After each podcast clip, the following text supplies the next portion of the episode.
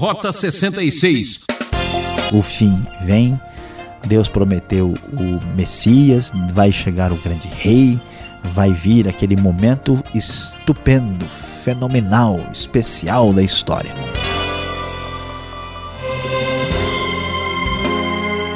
O programa Rota 66 está começando com muita coisa boa reservada para você ouvinte. Rota 66, uma expedição além da imaginação. Hoje vamos para o último estudo no livro do profeta Daniel, capítulos 11 e 12, com o professor Luiz Saião mostrando como entender uma profecia que fala do futuro de nossa existência. Tema desta meditação: De volta para o futuro. É, como dizia George Orwell, aquele que controla o presente controla o passado. Aquele que controla o passado controla o futuro. Saber o que vamos enfrentar é se preparar com inteligência. Sim, você acompanhou conosco e certamente está curioso. Nós estudamos no capítulo anterior, o capítulo 10, a batalha espiritual, e vimos lá que o homem vestido de linho, o grande ser angelical, tinha uma, uma palavra a ser trazida a Daniel. E o conteúdo desta palavra, desta revelação, aparece agora aqui a partir do capítulo de número 11 de Daniel. Então, o que nós vamos encontrar, especialmente a partir do verso de número 2? Na verdade, esses capítulos são assustadoramente detalhados, mostrando aí elementos bem claros do que haveria de acontecer desde a época de Daniel até a época de Antíoco Epifânio. O texto da NVI nos fala: Agora, pois, vou dar-lhe a conhecer a verdade. Outros três reis aparecerão na Pérsia. E depois virá um quarto rei, que será bem mais rico do que os anteriores, depois de conquistar o poder com sua riqueza, instigará todos contra o reino da Grécia. Então surgirá um rei guerreiro que governará com grande poder e fará o que quiser. Logo depois de estabelecido, seu império se desfará e será, repartido para os quatro ventos do céu. Não passará para os seus descendentes, e o império não será poderoso como antes, pois será desarraigado e entregue a outros. E assim, esse longo capítulo 11 vai detalhar e vai nos falar a respeito do que acontecerá na sequência. Então veja que é tão claro e tão detalhado o texto que aqui nós vemos mencionar três reis que aparecerão na Pérsia. Olhando para a história, nós sabemos quem são esses reis. Nós temos aí Cambises inicialmente, que foi um rei muito famoso, aliás, conquistou o Egito. Depois um outro rei chamado Pseudo Esmerdes, que é o próximo, e Dario I, ah, que é o que vem na sequência. E depois ainda vai aparecer um último que é o rei Xerxes, que é conhecido como Assuero, né? por exemplo, no livro de Esther, chamado de Ahashaverosh, lá em hebraico. E aí ele então, na verdade, mencionando esta a atitude do rei Xerxes, na verdade, a referência a uma campanha militar contra a, a Grécia. E, finalmente, diz uh, aí o texto né, desse uh, grande rei que governa com força e poder, que não há dúvida alguma que só pode ser uma referência a Alexandre o Grande e a sua atitude de conquistador e de poder desmedido. E aí, a partir do verso 5, nós vamos ouvir falar uh, de dois reis, inclusive com detalhamento sobre a vida deles. A filha do rei do sul fará um tratado com o rei do norte. Que rei do sul e que rei do norte são esses?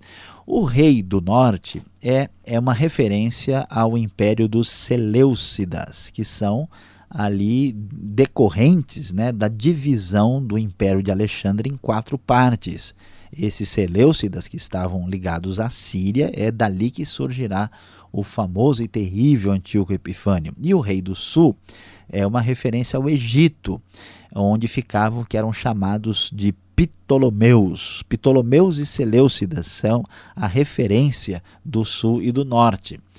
E a partir do verso 21 é que a gente fica um pouco mais uh, preocupado, porque a decorrência dos detalhes que você pode acompanhar lendo depois a Bíblia com mais atenção, porque o capítulo é muito longo, a, a decorrência desse reino do norte é o aparecimento de uma pessoa terrível.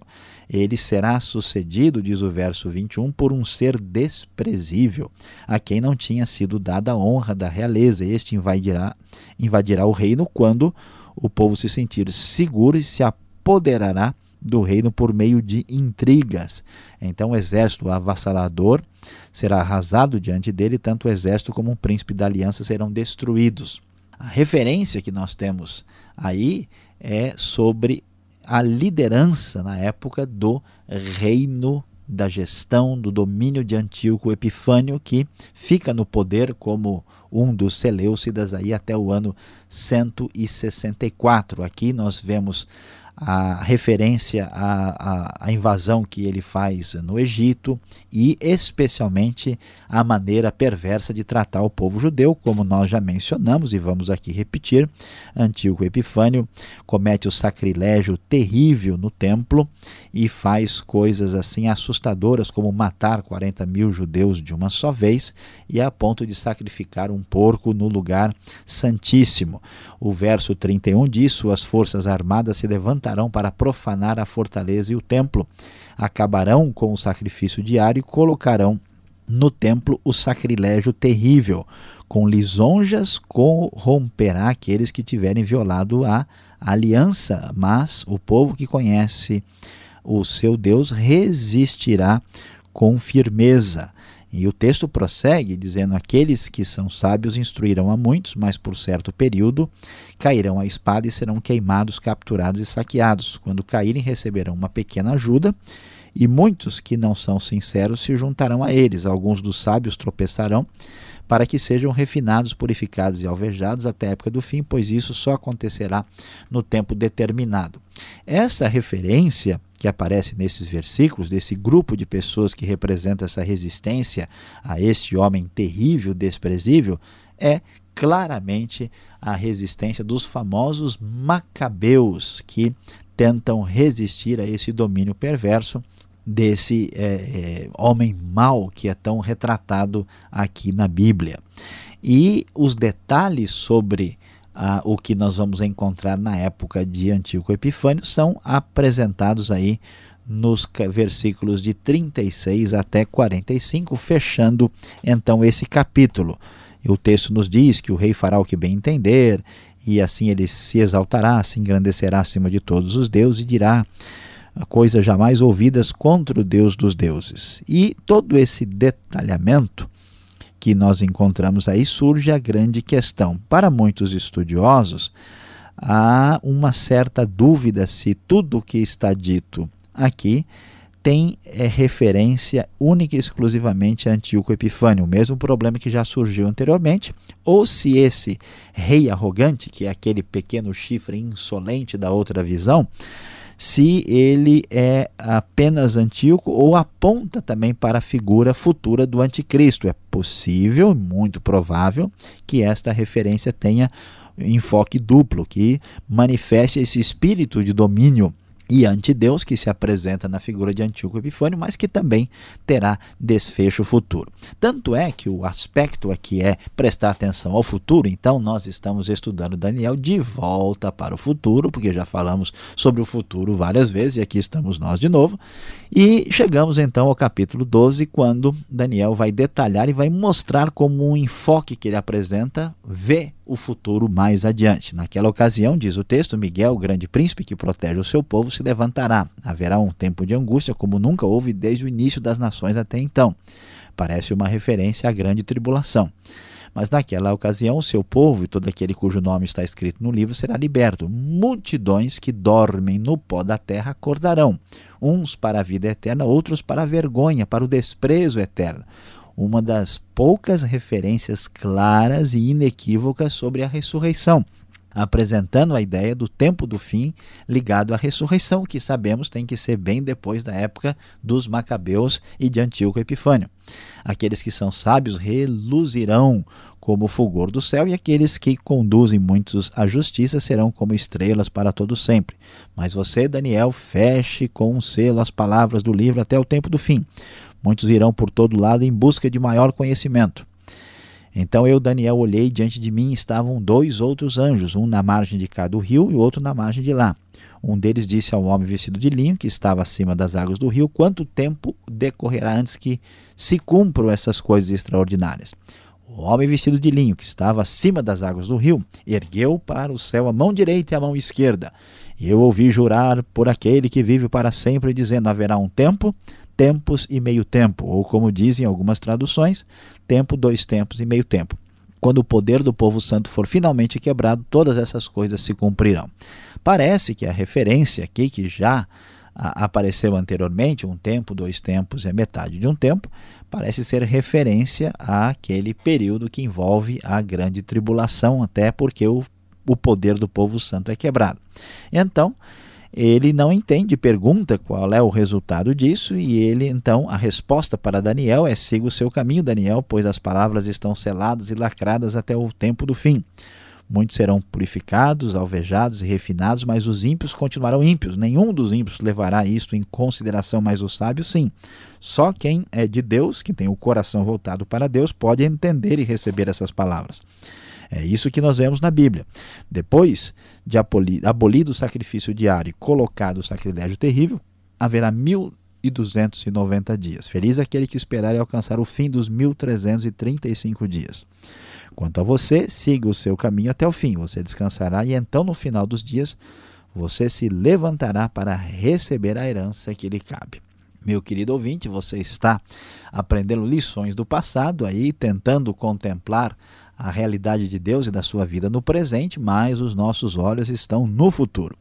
Nós sabemos que essas realidades do passado têm cumprimento pela frente. Vai chegar o momento quando haverá grande sofrimento para o povo de Deus, quando aparentemente o cenário de Israel terá um valor escatológico diferente do que estava tendo até então, e a grande esperança, a grande expectativa é que no fim Deus separará a impiedade, a injustiça daquilo que é justo e do que é correto, e haverá uma grande ressurreição. Nesta ressurreição haverá uma separação daqueles que se voltaram para Deus e aqueles que se recusaram a fazê-lo. Como está a sua vida? Você está preparado para isso? Você já tem a sua situação resolvida para com a realidade de Deus? Saiba que não se pode viver apenas pensando no passado. Nós devemos entender que o presente é algo que vem e vai rapidamente. Todo presente se passa muito rapidamente. O que temos diante de nós é o futuro. Por isso, nós estamos aqui para abençoá-lo, esperando que o seu coração esteja de volta para o futuro.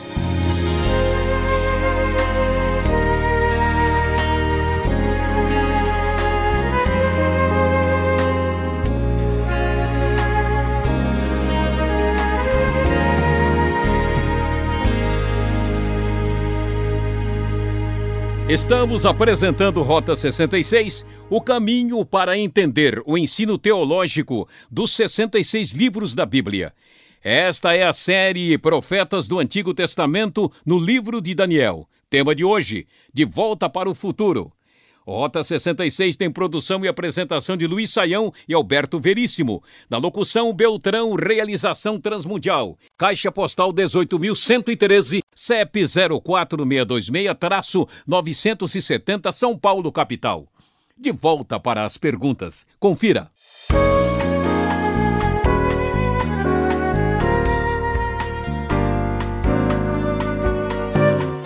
Voltando agora com as perguntas aqui no Rota 66, hoje finalizando mais um livro profético, Daniel, capítulos 11 e 12. Professor Luiz Saião, que jornada é esta? Mas vamos lá, como pode haver tantos detalhes proféticos aqui no capítulo 11? Não é impressionante, professor? Olha, pastor Alberto, é impressionante, porque os detalhamentos aqui é, muito específicos envolvem aparecimento de vários reis da Pérsia, de vários reis tanto do Império dos Seleucidas, né, do reino dos Seleucidas como dos Ptolomeus, até Cleópatra aparece aqui uh, sendo sugerida, né, o seu nome como uh, que se casa com um dos reis do reino do, do norte. Nós temos a menção de Berenice, que é filha de um dos imperadores. Por isso, é, a situação é a seguinte: os mais uh, liberais, né, quando leem um texto desse, eles entendem que essa profecia precisaria ter sido escrita na época em que estava acontecendo para ser tão detalhada. Era o que a gente chamava de um vaticínio ex evento, a partir do acontecimento. Mas a grande maioria dos evangélicos e dos que entendem esse poder espantoso da Bíblia de falar do futuro, entendem que o texto realmente está falando de maneira detalhada sobre o que aconteceu posteriormente, até porque não aparece o nome das pessoas, mas aparece apenas os títulos, e de fato, de qualquer maneira, o texto impressiona pela riqueza de detalhes. Mas devemos deixar claro que Deus, naturalmente, tem todo o poder de revelar o futuro, porque ele tem o futuro em suas mãos. Agora, por que tanta atenção, assim, no capítulo 11 aqui de Daniel, a esta figura histórica, Antíoco Epifânio, né? Por que tanta atenção focada somente nele? Olha, pastor Alberto, o, o problema é que o Antíoco Epifânio ele vai ter um significado histórico e religioso muito sério em Israel. Né? O que acontece? Existe um, um poderio que se levanta contra a nação de Judá, que são os babilônios, depois isso passa para os persas, para aqueles que têm o domínio sobre o povo da aliança de Deus. E nesse domínio, a situação chega numa crise tão grave aí no, na, né, depois da divisão do Império de Alexandre, que chega esse reino, esse, esse reino uh, complicado, com esse rei perverso que, que quer destruir. Né? Ele quase que acaba, vamos assim, com os judeus. Se fosse possível, ele teria feito. E, além disso, ele conseguiu interromper né, durante um tempo o, o, sacrifício que era oferecido ao Senhor. Então, ele surge aqui como uma espécie de figura de uma realidade futura que vai surgir. Né? Então, ah, no futuro, surge um outro, no mesmo espírito de Antíoco Epifânio, contra Deus e o seu povo, que é exatamente a figura do anticristo. Então ele tem uma centralidade histórica e religiosa, por isso que o texto desemboca na figura dele. Agora, o profeta Daniel parece pular do período grego, é, daquela sua época, para um futuro distante, para o final dos tempos. Qual a razão de, disso tudo? Olha, a, o que acontece? O, Antigo Testamento vai caminhando num numa direção de um raciocínio cada vez mais escatológico. O fim vem, Deus prometeu o Messias, vai chegar o grande rei, vai vir aquele momento estupendo, fenomenal, especial da história. Então, assim, nós estamos num momento anterior, um pouco antes disso, né? E, e Daniel vê até esse momento dessa manifestação ante Deus. Então, como isso acontece um pouco antes da grande chegada do Messias, nós vamos ter um outro segundo momento de chegada de Messias. Então é, é, é a apoteose da história. Então elas, na visão do profeta, elas se misturam. O problema que está acontecendo agora vai ter uma coisa semelhante no momento da segunda vinda de Cristo. Essa ação ante Deus vai ter também né, o seu foco lá na frente. Por isso que o pessoal tem dificuldade de saber se o que está sendo descrito aqui é tudo só do Antíoco Epifânio ou tem coisas reservadas para o Anticristo. Então, o, o, parece que o, o, profeta vê uma sobreposição de dois slides semelhantes e parecidos. E aqui deve ser entendido, então, dessa maneira. Agora, o livro do profeta Daniel, ele termina no capítulo 12, assim, com um conceito meio enigmático, né? Fala de 1290 dias, depois fala de 1335 dias. Qual o sentido é, destas palavras para terminar um livro assim? Pois é, nós temos que pegar a nossa calculadora aí né, e partir para a nossa aula de matemática com tantos números aqui. Nós vimos já a questão de um tempo, dois tempos e metade de um tempo. Né?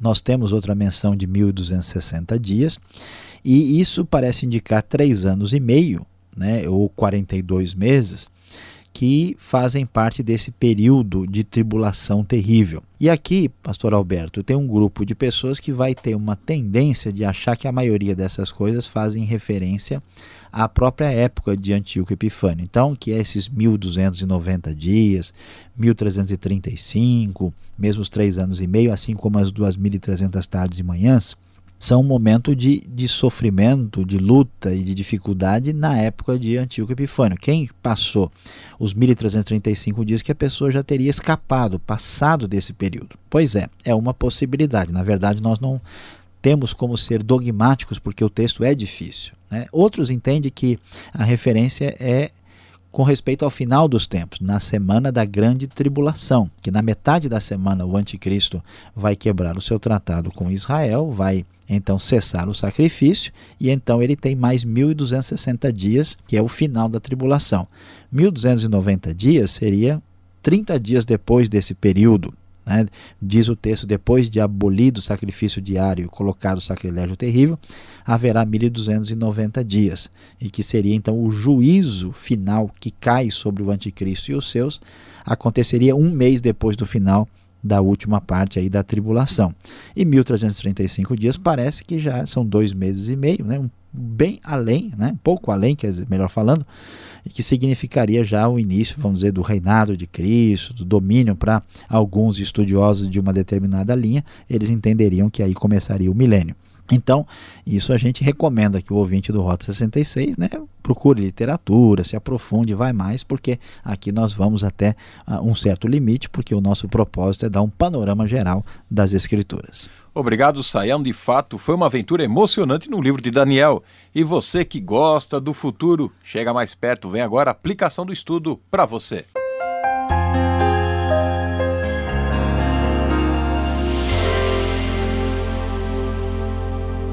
Hoje no programa Rota 66, nós estudamos Daniel capítulo 11 e 12 e você embarcou conosco nesta viagem de volta para o futuro. Sim, nós vimos lá no capítulo 11 toda a descrição detalhada desde o período persa, quando Daniel estava ali naquele sofrimento como exilado longe de sua terra, e como Deus nos revela e todos os líderes da Pérsia até chegar ao momento do domínio dos gregos, o esfacelamento do seu império, os dois grandes reinos, aí o reino do sul e do norte, e a figura terrível desse rei mau que todos sabem que é Antíoco Epifânio. E diante dessa realidade, Deus descortina o futuro, mostrando que haverá a grande ressurreição, o momento da separação dos ímpios e dos justos, um momento especial. Nós precisamos viver de uma forma a considerar essa realidade do futuro. Meu querido ouvinte, você não pode viver pensando apenas no seu passado, você não pode viver apenas no dia de hoje, a sua mente tem que estar mais aberta e voltar-se para a realidade da palavra de Deus. Então preste atenção e saiba a grande verdade. Não importa se você vive tranquilo ou se você pena e trabalha duro, saiba que Deus controla e domina o futuro. Encerramos aqui mais um programa Rota 66. Já estamos trabalhando em uma nova série. Aguarde. Confira aqui nesta emissora e horário o novo estudo. E acesse o site transmundial.com.br e mande sua opinião para rota66@transmundial.com.br. Muito obrigado, ouvinte, pela audiência e Deus o abençoe.